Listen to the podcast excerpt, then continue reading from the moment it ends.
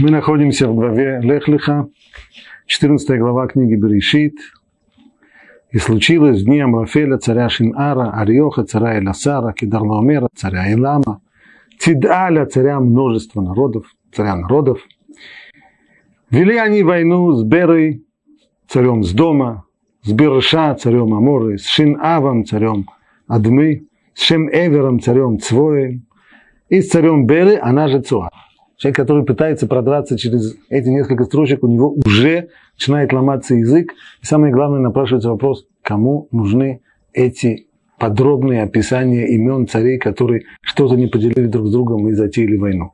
Тора не книга по истории, при всем желании. Тогда зачем все это нужно? И дальше.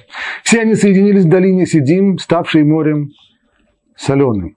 Яма Мелах имеется в виду Мертвое море, то есть это та самая долина, которая тогда, во времена этих боевых действий, во время этой войны, она была долиной, а в дальнейшем в этой долине, в результате тех геологических э, изменений, которые произошли, там образовалось Мертвое море.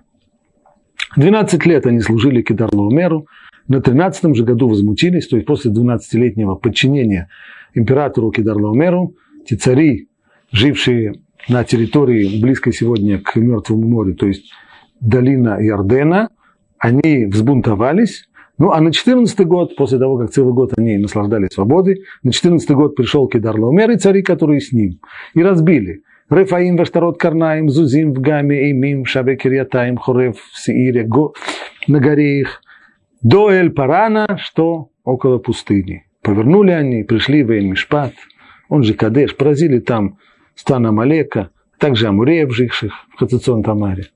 Опять, зачем нужны все эти описания подробные? Тогда вышли царь с дома, царь Амуры, царь Адмы, царь Цвоем, царь Белый, она же Цуа. И вступили в сражение с ними в долине Сидим. С Кедарломером, царем Илама, Тидалем, царем народов, Амрафелем, царем Шинара, Ариохом, царем Ирасара. Четыре царя с пятью. В долине Сидим же множество соляных ям. И когда цари с дома и Аморы убежали, упали туда, а остальные убежали в горы и забрали все имущество с дома и Аморы, и все съестные припасы их, и ушли. Вот это описание, и эта тема нашего сегодняшнего урока – это Первая мировая война. Только это Первая мировая война не та, которая началась 1 августа 1914 года. Это Первая мировая война, которая началась задолго до этого. Она началась за тысячи лет. Мировая война, потому что действительно мы здесь видим, во-первых, это война коалиции четырех царей против пяти.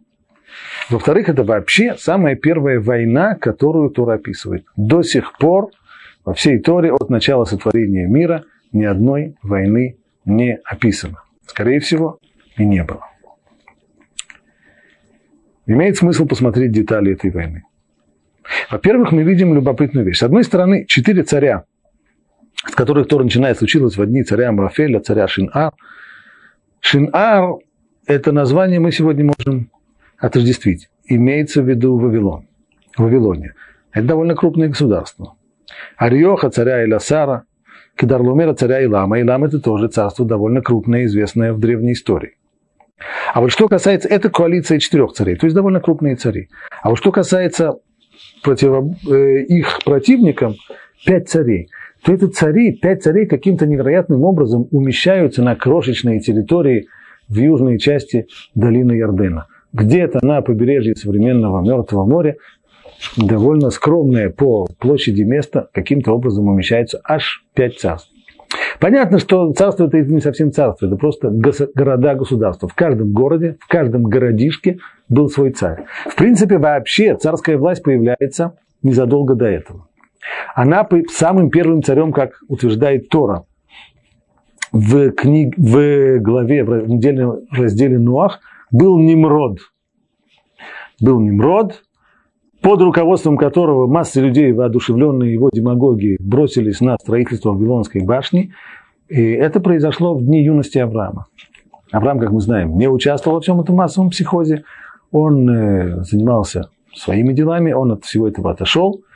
Это привело его туда, куда его привело. И вот сейчас, когда Авраам уже да, в более зрелом, уже почти пожилом возрасте, Сейчас мы видим, что вот эта вот форма правления царская, она распространилась полностью всюду и везде, и более того, она настолько популярна, что в каждом городе уже выдвигают своего царя. Люди с удовольствием расстаются с демократическим стилем управления, с удовольствием приветствуют царскую власть, только бы царь избавил их от всех невзгод, от всех бед, готовы быть ему рабами. Более того, мы видим, что вот эти вот пять царьков, которые правят своими маленькими городами в районе сегодняшнего Мертвого моря, они сами оказываются очень быстро в подчинении другого уже крупного царя, Кидарлаумера,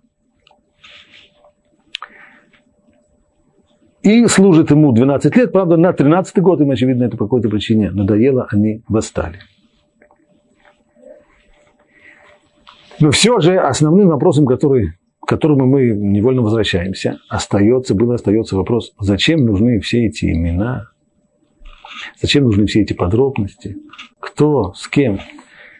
Каким образом попадает эта история в Тору, понятно. Ведь эта война в конечном итоге, как будет ясно в дальнейшем из текста, она затронула и Авраама, а именно его племянник Лот, с которым Авраам только недавно расстался, и поселился в Лот в районе с дома, а с дом был как раз один из тех пятерых из, из пяти городов, государств, которые и затеяли эти войну с, с четырьмя другими царями, то Лот оказался замешанным в самой, в, сам, в, самом, в самой гуще действий, попал в плен, и Аврааму пришлось его отбивать. Это каким образом касается вообще основной линии повествования.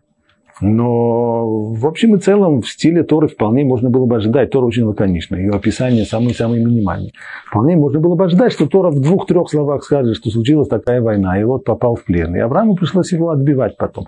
Зачем нужны вот эти подробности, названия государств, имена царей и так далее. Можем ли мы что-нибудь вынести из анализа самих имен? И было в дни Амрафеля, царя Шинара. Ну, государство мы его сумели уже опознать словом Шинар, в те времена называлось Вавилония. Вавилония, в принципе, это место нам уже хорошо знакомое, потому что Авраам-то сам был родом оттуда. Он же по, происхождению из Ирака, из Вавилонии. А кто был царем Вавилонии? Здесь он назван Амрафель. Аврааму был знаком царь тот, который правил теми местами в дни его юности, а именно тот самый Немрод, старый знакомый. Раши утверждает здесь на месте, что этот Амрафель, он же и Немрод. А почему же он тогда называется здесь Амрафель? Что это его псевдоним такой? Говорит Раши, может быть, прежде чем объяснить здесь Раши, нужно дать общее э, предисловие. Это вполне распространенное явление, что в Торе один и тот же человек имеет разные имена. Почему так? Да потому что имя означает прежде всего сущность. Имя выражает природу и сущность, как предмета, так и человека.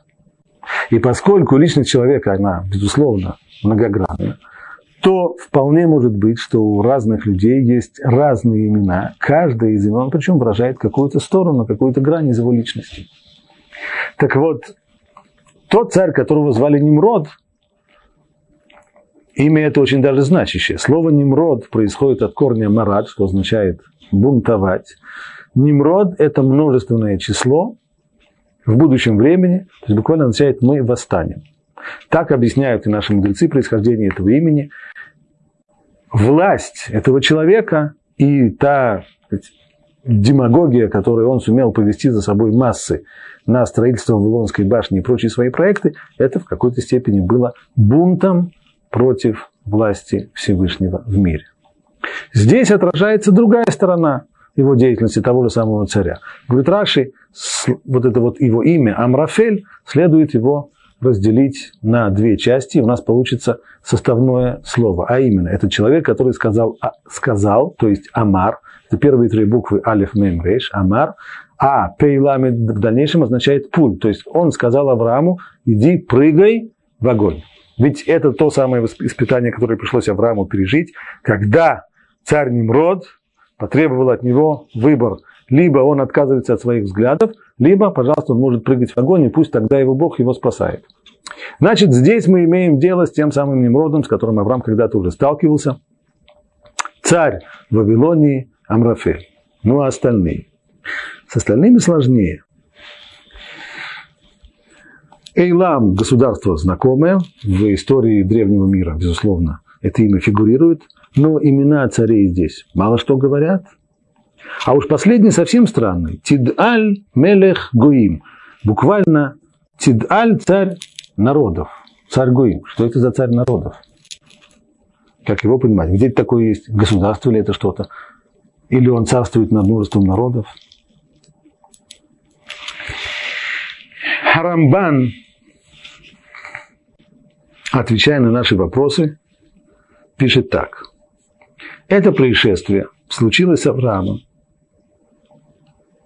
То есть то, что вот случилось, это война, и Авраам оказался замешанным в этой войне, чтобы показать, что четыре царства будут властвовать над всем миром.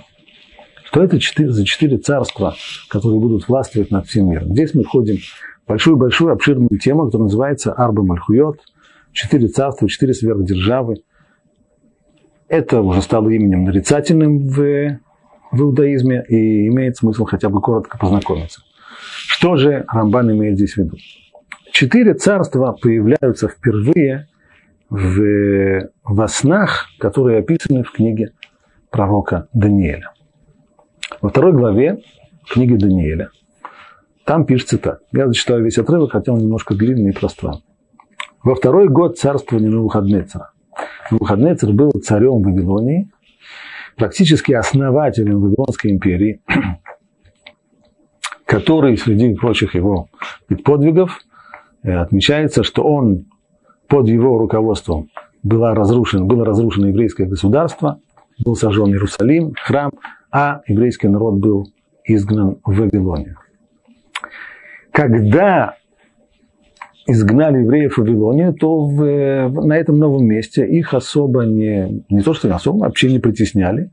Более того, часть еврейских юношей была взята на воспитание в такой своеобразный вавилонский лицей для того, чтобы воспитать их как будущие царедворцы и советники царя Навуходнецера. Уже тогда еврейские мозги вполне ценились, и Навуходнецер хотел, чтобы у него были тоже вот такие вот еврейские придворные советники. Так вот, во второй год царствования Навуходнецера приснились Навуходнецеру сны. Встревожился дух его, и сон ушел от него. Начало очень напоминает историю про э, фараона и Иосифа, который разгадал его сны возникает сон, сон выводит правителя из себя, и велел царь позвать ученых, лекарей, магов, звездочетов, чтобы растолковать царю его сны. И пришли они и стали перед царем. И сказал им царь, вот видел я сон, и встревожен мой дух тем, чтобы понять этот сон. И заговорили звездочеты с царем по-арамейски, Жив будь царь вовеки, расскажи сон рабам своим, и толкование ему скажем. Придворные толкователи сновидений, пожалуйста, у нас все наготове, только скажи содержание сна, мы тут же тебе его объясним, на основе чего хочешь, хоть на основе астрологии, хоть на основе психологии, хоть психоанализа, все будет готово, только скажи сон. В том-то ты и штука, говорит царь, что сна-то я вам рассказать не могу. Почему? Забыл сон. Этим отличается от истории с э, фараоном. Фараон хорошо помнил помнил свой сон, но только понять его он не мог. А здесь у Навуходнецера дело дошло до того, что, как это часто бывает с людьми, которые видели какой-то сон, они знают, что сон был неприятный, они встревожились, они проснулись и чувствуют себя очень-очень-очень дискомфортно. Но вспомнить, что же они такое видели во сне, не могут. Ну, обычный человек, он на этом он будет искать какой-то, какой способ как-то утешиться. Но царь на то и царь, он может хлопнуть по столу и сказать, привести моих звездочетов, пусть они первые разгадают, не он разгадают, пусть они угадают, какой был сон, а потом пущай разгадывают. А если вы не поведаете мне сон и его толкование, то будете изрублены в куски, а дома ваши будут превращены в развалины. Если же откроете сон и толкование, то получите от меня награды и, дары, и почести великие. Только откройте мне толкование. Ну, как, царь, на то он и царь. Отвечали звездочеты царю и сказали, нет на земле человека, который мог бы открыть это царю. Если ты расскажешь сон, пожалуйста, мы тебе его, хоть как хочешь, мы тебе его объясним, пожалуйста. Ну как же можно узнать, какой сон ты видел? Ну, естественно, царю так не отвечает. Это была ошибка с их стороны. Вознегодовал на эту царь, сильно разгневался и приказал истребить всех мудрецов Бавельских. Все. Конец. Когда все уже почти готово к, к экзекуции, тут об этом узнает Даниэль, еврейский юноша, который и воспитывается при Вавилонском дворе для того, чтобы быть советником царя. Я немножко пропускаю, сразу перехожу к делу. Тогда Даниэль обратился к Риоху, старшему из царских палачей, который вышел убивать мудрецов вавилонских. Спросил его, за что такой жестокий приговор царя? За что, за что людей ты убивают? Тогда Риох сказал Даниэлю суть дела. И пришел Даниэль и просил царя, чтобы дано было ему время на то, чтобы открыть царю толкование. Дай некоторое время, попробуем. Оставь их в живых. Царь соглашается, Даниэль спрашивает, ну, можно ли узнать, каковы условия. Отвечал царь и сказал Даниэлю, можешь ли ты поведать мне сон, который я видел, и его толкование? Даниэль обращается с молитвой к Всевышнему, и тот раскрывает ему сон. Отвечал Даниэль царю и сказал, послушай, тайну, которую спрашивал царь, не могут раскрыть царю ни мудрецы, ни лекари, ни ученые, ни маги. То есть, не, конечно, то, что ты попросил у людей, ты попросил у них невозможно, они не могут, не в состоянии это раскрыть. Но есть в небесах Бог, открывающий тайны, и он поведал царю на выходные цару, что будет в грядущие дни. Первое. Здесь уже есть первое. Ты должен знать, что сон этот был сон действительно вещи. Не просто так. С дурной головы вещи сон, здесь есть некоторая информация. И открывающий тайны поведал тебе грядущее. А мне открылась эта тайна не потому, что моя мудрость больше, чем у всех живущих, а для того, чтобы поведать царю толкование, чтобы узнал ты помыслы сердца твоего. Это не потому, что я такой сверх-супер умный человек. Нет. Но я здесь только посланник, через которого Всевышний раскрывает тебе суть и смысл этого сна. Так вот, видел ты, царь, перед собой статую громадную. Это первое. Это огромная статуя, стоит перед тобой. И блеск ее велик, и вид ее ужасен. И вот эта статуя. Голова ее из чистого золота, грудь и руки из серебра, чрево и камень, то есть живот, э, чрево и бедра, простите, живот значит, его из меди, голени его из железа, а ступни его частью из железа, а частью из глины. Да? Значит, ясно, здесь представляется некоторая статуя, у которой все идет по нисходящей. Начинается все с золота, голова золотая, серебро, медь, железо, просто земля, грязь, глина. Пока ты смотрел, так, наблюдал эту самую статую жуткую, сорвался камень, без помощи чьих-либо рук, то есть не то, что кто-то бросал камнем, а просто откуда-то вдруг вылетел камень. Ударил статую по ногам, что из железа и глины. А, вообще, интересные очень ноги. Смесь железа и глины, железо самое из всех тех этих материалов самое крепкое, а глина, наоборот, самая хрупкая. Смесь самого крепкого с самым, самым хрупким. И вот именно в это самое место – самое крепкое самое хрупкое, именно туда попадает камень и раздробил их, эти ноги. Тогда искрошилось сразу железо, глина, медь, серебро и золото, и стали подобны мекине на летнем таку. И унес их ветер, и не осталось от них следа. То есть все это громадное, здоровенное, совершенно зрель... это громадная статуя, потрясающее зрелище, все это уходит, как мекина на таку. Нет, было и нет. А камень, который разбил статую, превратился в большую гору и заполнил всю землю. Вот таков сон. Ну, а теперь самое интересное. Сон точный, а теперь его содержание, а теперь его разгадка.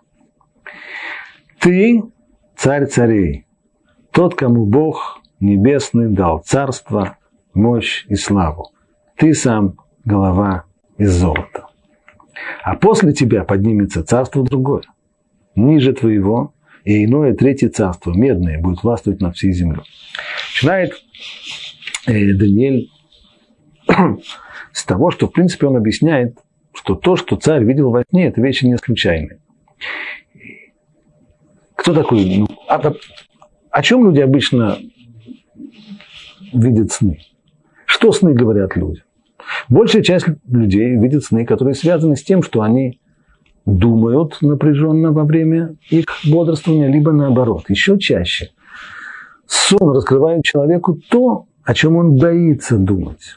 То, от, человек, то, от чего человек старается уйти во время бодрствования. Он силой своего сознания подавляет эти неприятные мысли, но как только человек лег спать, как только он расслабился, нет больше контроля сознания, и из подсознания вылезают все, все те самые мысли, которые он, вещи, которые он боится думать, и те мысли, в которых он боится себе признаваться.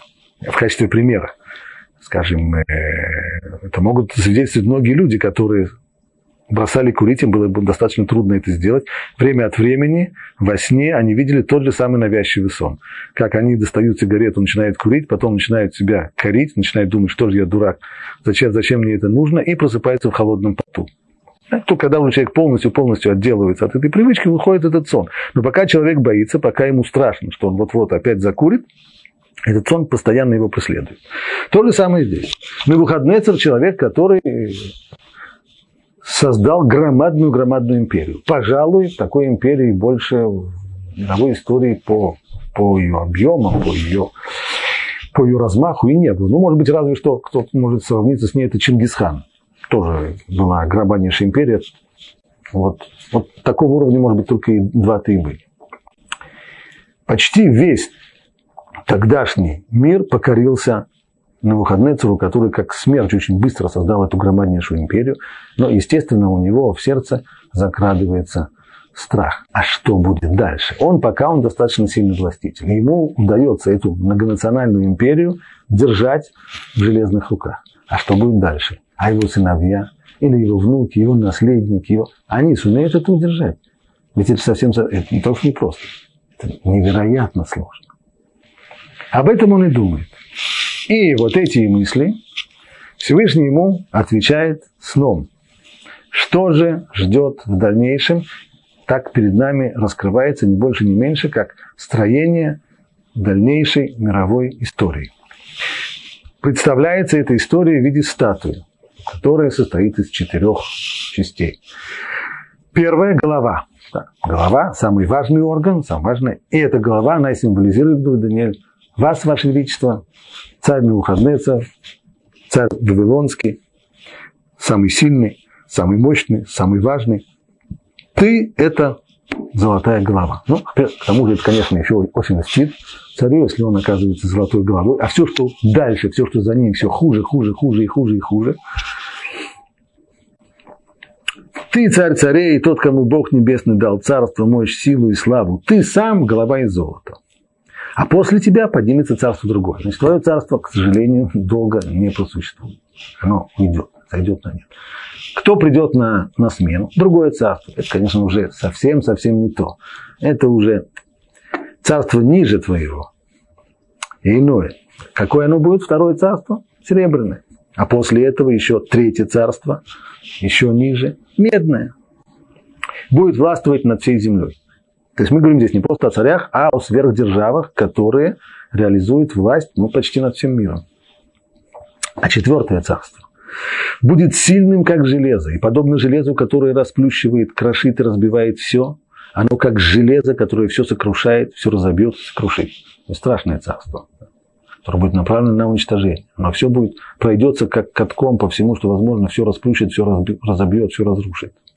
Ну, а то, что ты видел, что ступни и пальцы частью из гончарной глины, а частью из железа, то это значит, что царство это будет разделено.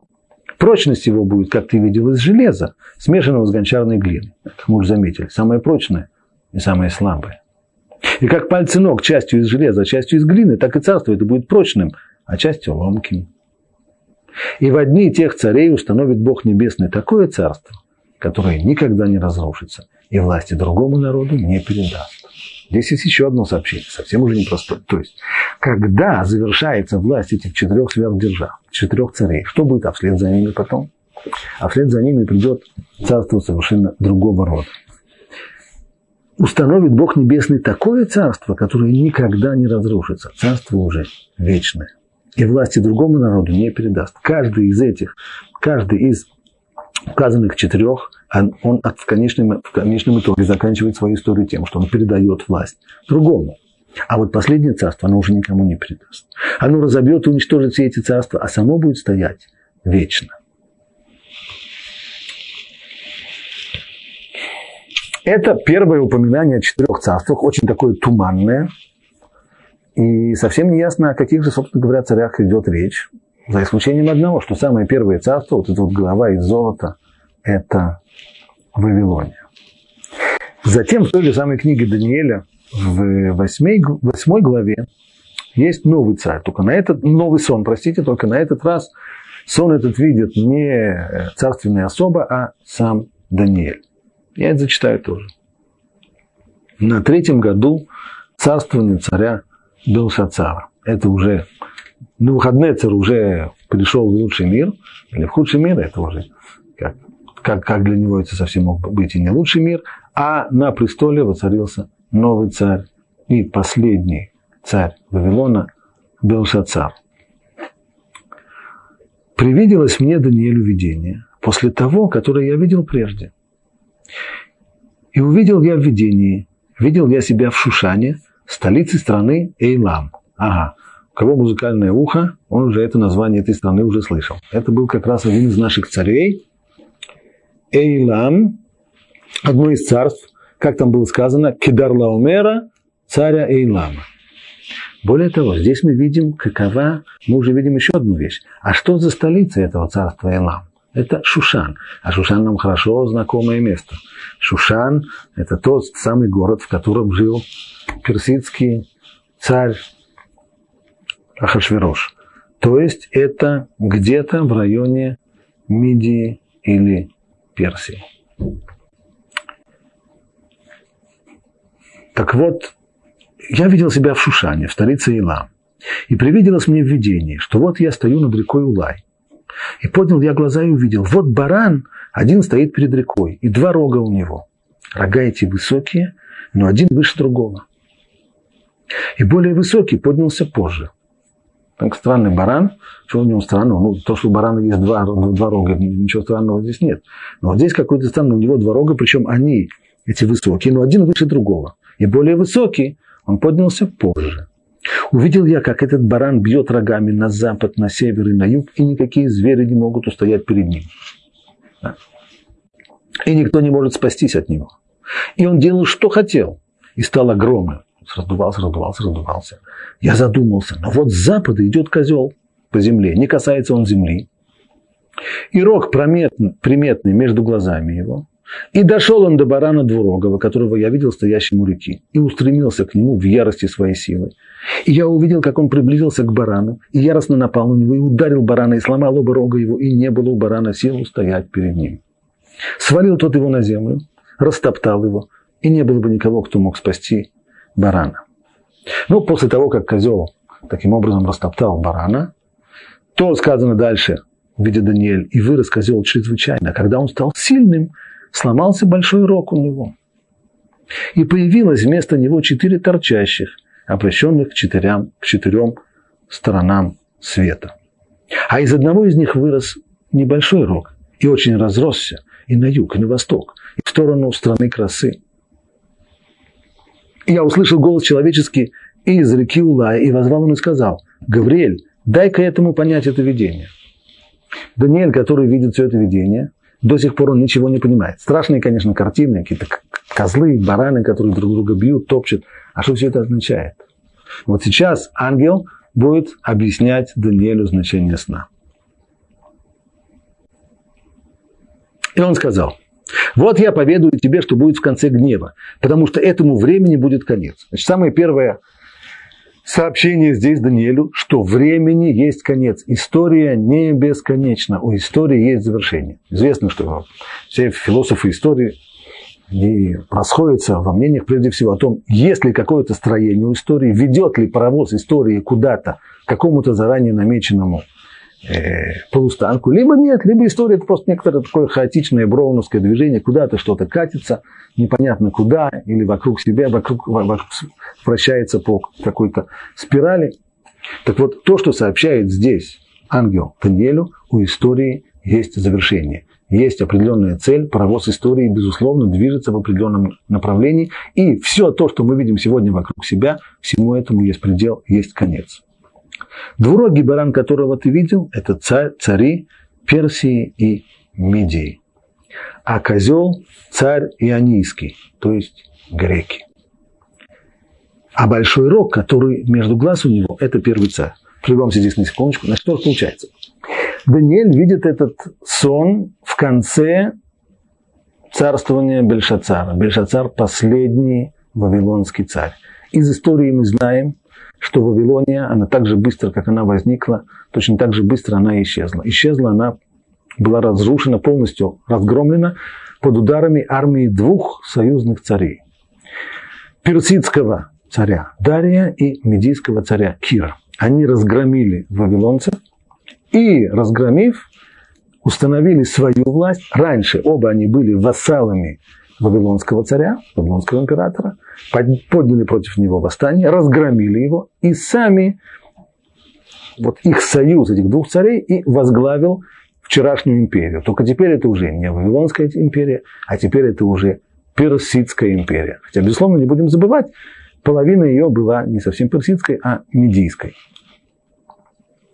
Значит, в этом сне Даниэля баран – это символ Персидской империи, которая придет, вот-вот придет на смену Вавилон. Вавилон здесь вообще никак не появляется, поскольку его время уже истекло.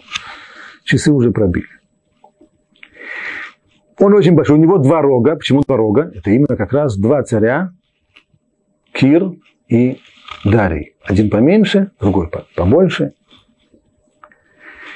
Этот этот баран разрастается, никто не в состоянии сначала его трогать, но затем появляется вдруг козел, который яростно на него нападает с большой, большой силой, ударил, сломал оба, оба его рога, растоптал его полностью. И после этого, да, кстати, когда он атакует, то сразу виден приметный его большой рог. А вот после того, как он растоптал барана, он, козел этот, вырос чрезвычайно. Но когда он как раз вот набрался сил, то тут-то как раз рог, вот этот приметный рог посередине, на лбу этого самого козла, он-то и сломался. А из него выросло четыре других рога. Что это означает? Все очевидно. Александр Македонский, тот самый греческий э, царь, царь Македонии, который завладел и Грецией, и сумел направить греческую армию против персов, разбил их окончательно. После того, как он разбил и Дария, он завладел всей колоссальной державой, которую унаследовал у персов, но очень скоро он умирает. И как только он умирает, четыре его генерала, как называли диадохи, разделяют между собой его колоссальную империю. И это тоже здесь предсказано. Появится четверть. Дальше. Ну а что будет? Каков будет конец греческого царства? Читаю дальше. А то, что он сломался и появилось вместо него четыре, это четыре царства встанут из народа, но не равны ему по силе. Конечно, греческие царства, царство диадохов, это были тоже довольно сильные образования, но это уже совсем-совсем не то. Это уже не держава Александра Македонского. В конце же их царствования, когда завершат свое дело преступники, восстанет царь наглый и понимающий загадочный. Наберет он силу, но не своей силой. Интересно. Здесь его по имени не называют. А кто это такой? А вот не сказано. О нем только сказано, это четвертое царство. Прежде всего, в первом сне, во сне на выходные царь, там было сказано только его, во-первых, колоссальная сила, он весь железный, а с другой стороны он слабенький, он железный, смесь из железа с глиной. Он агрессивнее всех, он только тем будет заниматься, что он будет громить, он, он будет разрушать, расплющивать, разбивать, крошить самая-самая разрушительная сила. Здесь сказано другое, что он наберет силу, но не своей силой. Сам по себе, сила у него будет колоссальная разрушительная сила, да, но не собственная сила. Он ее откуда-то наберет. И уничтожать он будет на удивление. Это соответствует тому, что было сказано в первом сне. То есть разрушительная сила, колоссальная, колоссальная разрушительная сила, на удивление. И преуспеет в деяниях своих. Есть большие мерзавцы, но они не такие, не так удачные. А этот будет очень удачный, и все будет получаться. Будет губить сильных и народ святых. То есть евреям от него достанется, ой, как достанется. И благодаря уму своему преуспеет он в коварстве своем, вознесется в своем сердце и спокойно будет губить многих, и против властителя властителей восстанет он, в конечном итоге это выльется и в бунт его против Всевышнего. Что же это за такой царь? А он по имени не назван. Из истории мы можем понять, о чем, о ком конкретно идет речь. Сверхдержавой, которая сумела вытеснить греков с мировой арены, была, был Рим. Римская республика сначала, в дальнейшем Римская империя. Значит, вот это вот четвертое царство. И действительно, это подходит, многие-многие здесь описания очень подходят вполне римлянам. Римляне были империей невероятной, страшной, жуткой силы, но не своей собственной силой. Рим был маленьким, бедным государством, которое все, что у них было, сумело награбить у других. Ничего своего у них не было. Ни культуры, ни экономики, ни богатства. Все было взято, все было добито военным путем, добыто военным путем, награблено у других народов. И вся эта колоссальная сила была силой колоссальной, но не своей. И, конечно, сила разрушения, сила уничтожения была колоссальная и потрясающая. Одна проблема здесь есть. Ведь э, в самом первом сне Даниэль представил вот это вот э, структуру из этих четырех царств, как структуру всей истории, то, что будет до самого конца. Значит, до того, после того, как закончатся эти царства, то придет, придет новое царство, которое уже после этих всех четырех, оно уже никому не уступит власть. Это уже будет приход Машеха. То есть получается, что вся история, которая имеет завершение, это завершение, это мессианское завершение, установление власти Всевышнего, или то, что мы называем эрой Машеха, до этого есть четыре царства. Ну, немножко странно. Если все, что есть до этого, это четыре царства, это структура всей истории, то Машех еще не пришел, а вроде как Римской империи уже нет последние уже больше полутора тысяч лет.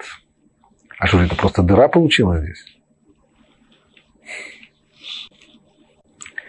Комментаторы говорят, что хотя Римская империя действительно прекратила свое существование давным-давно, но у римлян есть, есть у них наследники.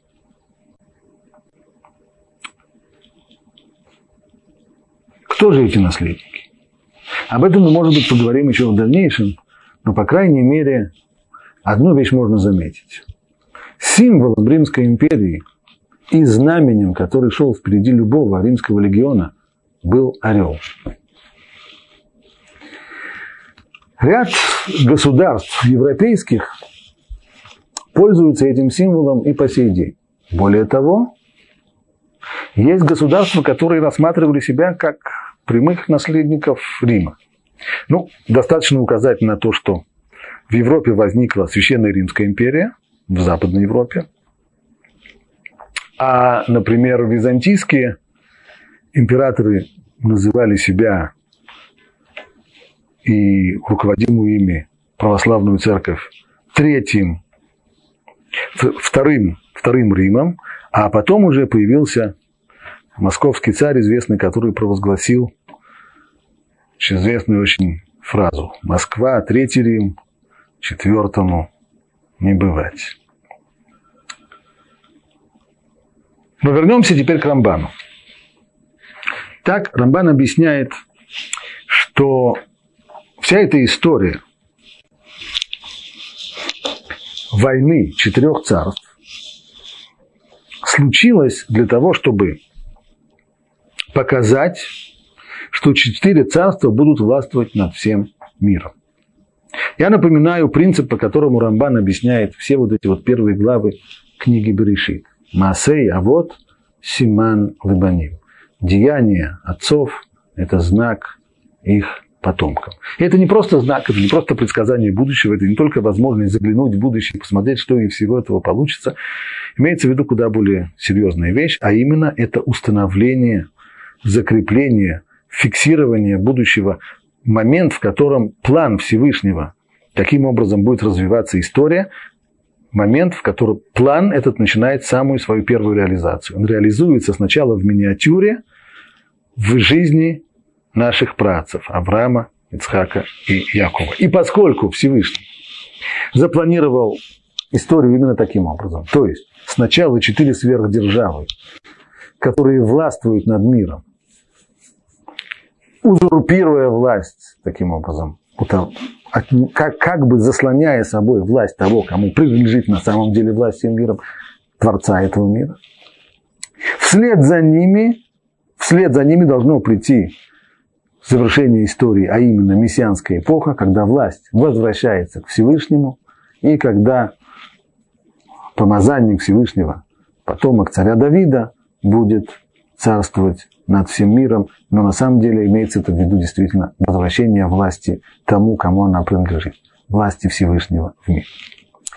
Так вот, ради этого и случается эта история, в которой Аврааму приходится сталкиваться с четырьмя царями. Столкновение это Тора в дальнейшем описывает так. После того, как четыре царя победили пятерых царьков, которые правили в э, долине Ярдена, написано, что они взяли тогда с собой также и Лота, племянника Авраама, поскольку они забрали в плен многих жителей города, то вместе с ними в плен попал и Лот, племянник Авраама, с его имуществом, и ушли. А он жил в доме. То есть до чего Лота довело проживание в доме, до того, что он попал в плен. И пришел беглец и сообщил это Аврааму Иври. Авраам, которого звали, отсюда происходит наше название, еврей. Авраам Иври, что означает, он чужак, он, с другой, он по другую сторону, тот, который пришел совсем с другой стороны. С другой стороны реки, с другого берега реки, или он вообще, как объясняет Талмуд, он по одну сторону, весь мир по другую сторону. Авраам еврей. А он жил тогда в Элуней Мамре, принадлежавшем Эмурею Мамре, брату Ишколе и брату Анера, которые были союзники Авраама. И когда услышал Авраам, что его родственник попал в плен, то вооружил он своих воспитанников, домочадцев, 318 человек, и погнался до Дана. То есть ни секунды не размышляя, он вооружил всех тех своих учеников, которые жили вместе с ним, вооружил их и бросился в догонку за армиями четырех довольно крупных стран с тем, чтобы отбить своего племянника. Ночью бросился он в рассыпную, сам и рабы его, и бил их, и преследовал их до Хувы, что к северу от Дамаска. То есть это преследование заняло достаточно много, много времени на довольно большой территории. И возвратил все достояние, возвратил и родственника своего лота с достоянием его, а также женщин и народ. И в конце хэппи-энд Авраам побеждает этих четырех царей и выгоняет их из страны Израиля, отбивает у них всю добычу, отбивает своего племянника, все возвращаются домой. Так вот, говорит Рамбан, что это происшествие случилось Аврааму, чтобы показать, что четыре царства будут властвовать над всем миром. В конце же, после этого, его сыновья, сыновья Авраама, восторжествуют над ними, победят их всех и вернут всех пленников и все свое имущество, то, которое у нас на грампе. Первым из них был царь Вавилона. Теперь Рамбан начинает исследовать конкретно по именам. Итак, первый, как там сказано, и случилось в дни Амрафеля, царя Шинара. Шинар мы уже знаем, это Вавилония. Итак, первый был из них царь Вавилонии, ибо так и будет. Какое первое, какая первая сверхдержава, которая начинает править миром? Это Вавилония. Согласно сказанному, ты голова из золота. Так сказал Даниэль царю на выходные цару, что в твоем сне об этой статуе ты, то, что тебя символизирует, это голова из золота. Ну, а второй. Дальше сказано Ариох царь Эласар. Возможно, Эласар – название города где-то в Мидии и, или в Персии. Говорит Рамбан очень осторожно возможно. Доказательств нету но очень может быть. Дальше третий. Кедар Лаумер, царь Эйлама. А Эйлам в этом городе воцарился греческий царь. И оттуда уже распространилось его царство после победы над Дарием.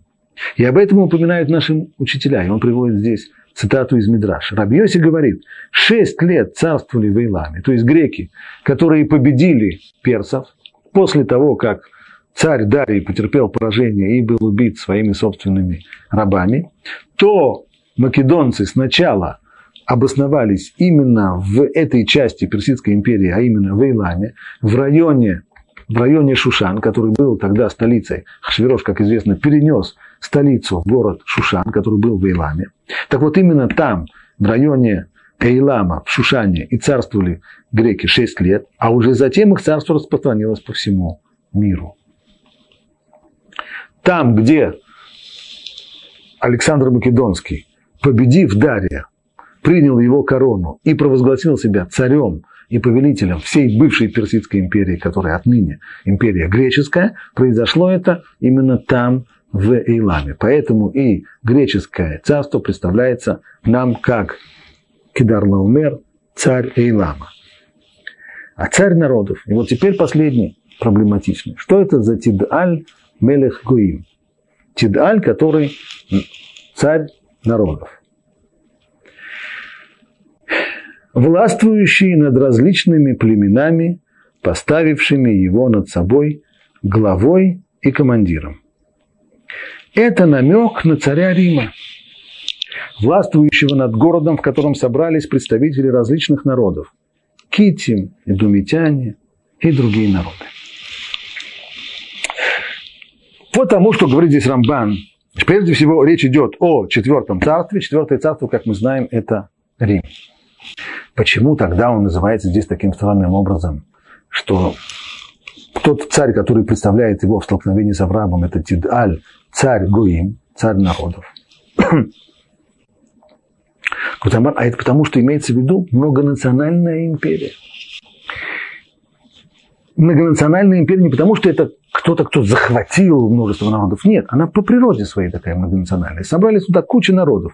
Представители города, в котором собрались представители самых разных народов. Кити, медомитяне и другие народы.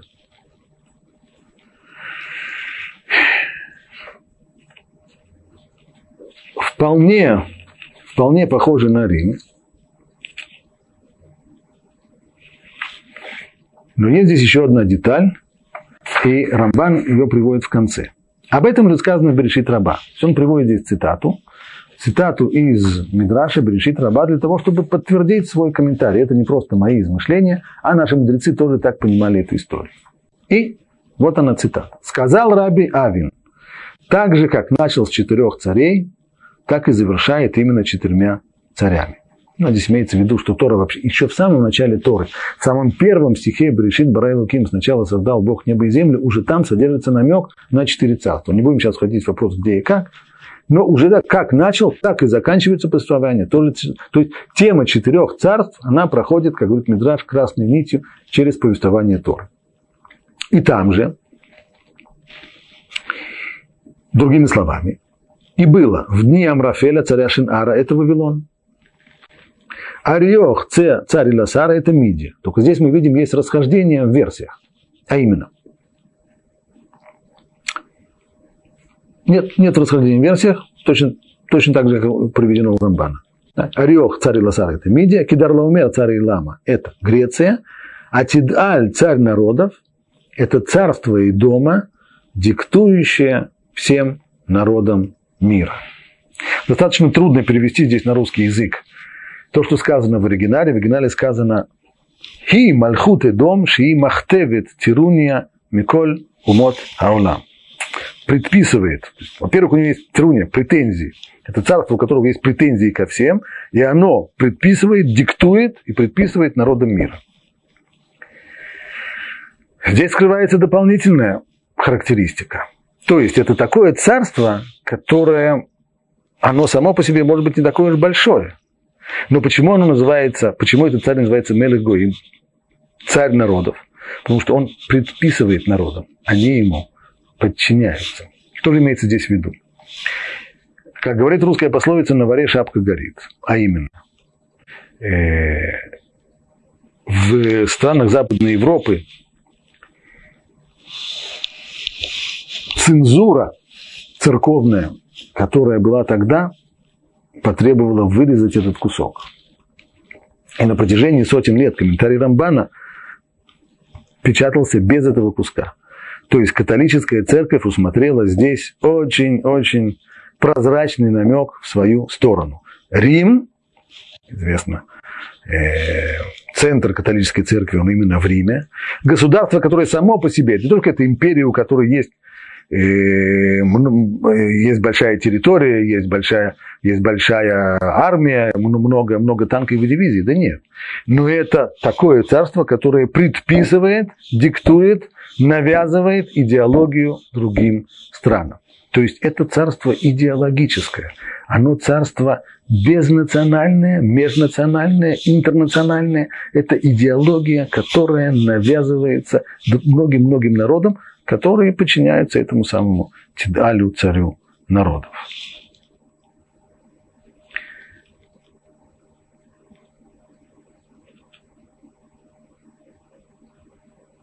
Кстати, это напоминает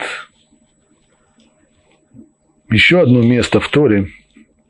Вот мы знаем, что наши мудрецы связывали вот это четвертое царство, Рим, кстати, во многих местах мудрецы не упоминали название Рим, а называли его так, намеком.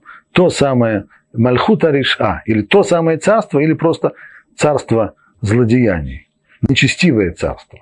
Ну, всем было понятно, что это за нечестивое царство. Это мудрецы жили под властью этого самого царства, поэтому его, естественно, по имени не называли, чтобы не запутаться и не попасть, чтобы о них не сообщили куда следует. Но вот это самое царство. Наши мудрецы всегда связывали с Эдомом, то есть с братом нашего праца Якова, с Исавом.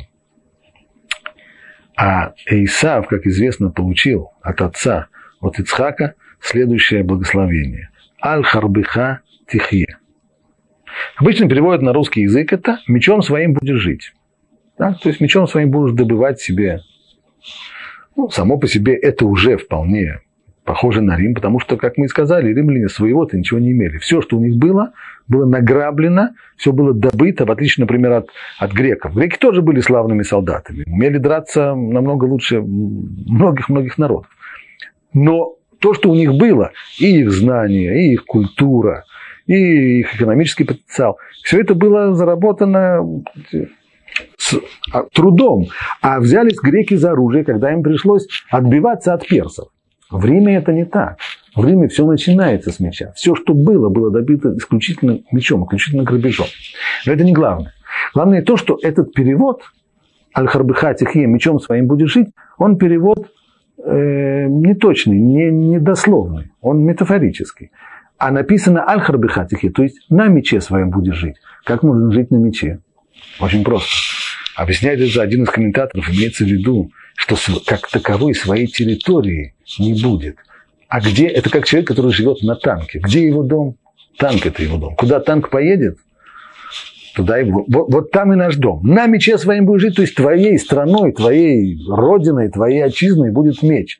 То есть это постоянный процесс завоеваний, завоеваний, завоеваний, завоеваний, постоянного роста, расширения, расширения, расширения. Вот это вот последнее царство. Понятно, что у этого последнего царства, как мы и говорили, хоть оно начинается как римское Римская республика, Римская империя, но у него есть продолжение, у него есть наследники. Это те самые, либо, либо имеется здесь в виду, трудно сказать, что конкретно Рамбан имел в виду, либо действительно, как увидела эта католическая церковь, увидела здесь кивок в свою сторону, и потому цензура постаралась вымороть этот самый кусок из комментария Рамбана. Либо здесь имеется в виду другие его наследники, у которых в качестве государственных символов до сих пор э, есть э, орлы, которые тем-то и занимаются, что есть, например, одна, одна держава, по поводу которой историки подсчитали, что за 4, 400 лет, самых бурных лет своего развития, она расширялась со скоростью 50 квадратных миль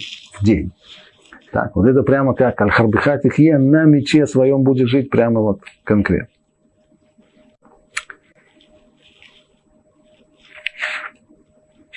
А вот Раши, когда он объясняет название вот этой страны, Тидаль, царь народов, Раши дает несколько другое объяснение. Объяснение оно вот какое.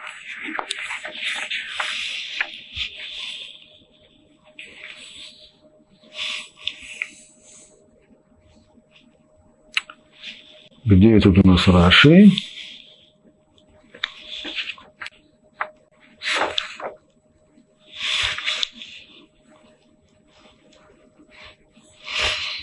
в самом начале. Вот он. Есть такая местность, которая называется Гоим. То есть, говорит, Раджи, вы не приводите слово Гоим как народы, царь народа. Да нет. Это географическое название. Есть такое место, оно называется Гоим. А почему оно так хорошо? А почему оно так называется? Почему странное название? Народы. Потому что туда собрались люди из разных народов и мест, и царем поставили над собой мужа по имени Тидаль. То есть это такое место. Не то, что вот просто такая многонациональная империя, в которой входит масса-масса завоеванных народов. Нет, это такое место, в которое понаехало народу самых разных мест. Самых разных мест, самых разных народов, самых разных людей. Куча-куча такая пестрая, пестрая толпа. И они выбрали над собой мужа под названием Тидаль. Здесь уже, очевидно, имеется в виду несколько другое. Здесь имеется в виду такой, такая страна, которая представляет собой страну иммигрантов, в которую понаехала куча людей из разных, из разных мест, из разных народов. И вот они представляют собой тоже наследника Римской империи. Теперь посмотрим несколько деталей из всей этой войны. Как же все-таки проходила эта самая война?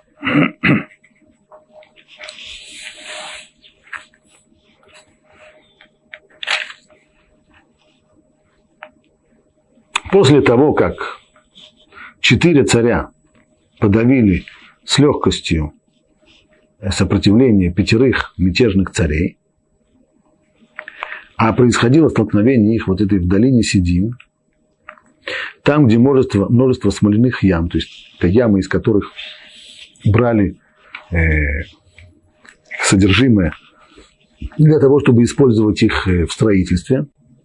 Так вот там было множество ям. И когда цари с дома и Аморы побежали, получив, э, будучи разбитыми, они бежали с поля боя, то упали туда. Цари, упал туда царь с дома и царь Аморы. А остальные, те, кто не попадал в ямы, бежали в горы. Ну, а те, то есть четыре царя, они забрали все имущество с дома и Аморы и все съестные припасы и ушли. И они взяли также Лота, племянника Авраама, с имуществом его и ушли. И он жил вздор. И пришел беглец и сообщил это Аврааму еврею. Значит, подчеркиваю, здесь не просто сообщил Аврааму, а Аврааму еврей. Еврей, как мы сказали, тот, который по другую сторону, чужак. А он жил в Илуней Мамре, принадлежащем Эмурею Мамре, брату Ишколя и брату Анера, которые были союзниками Авраама. Интересно здесь подчеркивается, как как жил Авраам? Каков его был образ жизни? С одной стороны, Авраам не смешивается с местным населением ни в коем случае. Он для них по-прежнему чужак. Авраам Гайври, тот, который по другую сторону, тот, который с другого берега, он не наш. Но с другой стороны, местные жители, они его союзники. И он их услугами пользуется, когда он, когда он бросается в догонку за, за, за уведенным лотом. То есть, Авраам не старается найти и искать милость в глазах э, людей, среди которых он живет. Он не старается быть похожим на них. Он очень-очень строго соблюдает свою индивидуальность, отделяется от них. Они чувствуют в нем чужака. Он не ищет дружбы с ним, но они ищут дружбы с ним.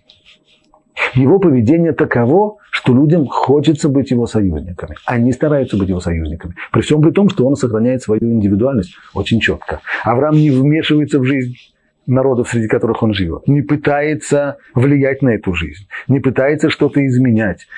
Он, живя в чужих странах, и это, в принципе, нам здесь тоже, мы учим из этого, как должны жить евреи, которые живут в чужих странах. Жить, с одной стороны, особняком – не вмешиваться в жизнь этих стран, не пытаться влиять на нее. Жить особняком, подчеркивая, что мы вообще здесь, мы сами собой, мы с другого берега. Но с другой стороны, с другой стороны, жить таким образом, чтобы людям хотелось быть вашими союзниками, чтобы люди искали, не искать дружбы этих людей, но жить так, чтобы людям другим хотелось искать вашей дружбы. Именно так ведет себя Авраам. У него есть союзники, союзники кнанейцы, среди которых он живет, и они считают, безусловно, своей, э, своей удачей быть союзниками Авраама. Их, ими, их услугами он и пользуется. И когда услышал Авраам, что родственник его пленен, вы то вооружил он своих воспитанников-домочадцев, 318 человек. Понятно, что эти воспитанники до сих пор Авраам их держал к себе ближе. Он старался, чтобы они не получали никакого влияния окружающей среды. Они были под его крылышком. Но сейчас, когда дело идет о спасении жизни, то нечего делать, нужно их выводить. Он их вывел, вывел вооружил их и вывел, и бросился преследовать, пока ему не удалось отбить Лота и все достояние, что и является провозвестником конечной победы потомков Авраама над всеми четырьмя царствами.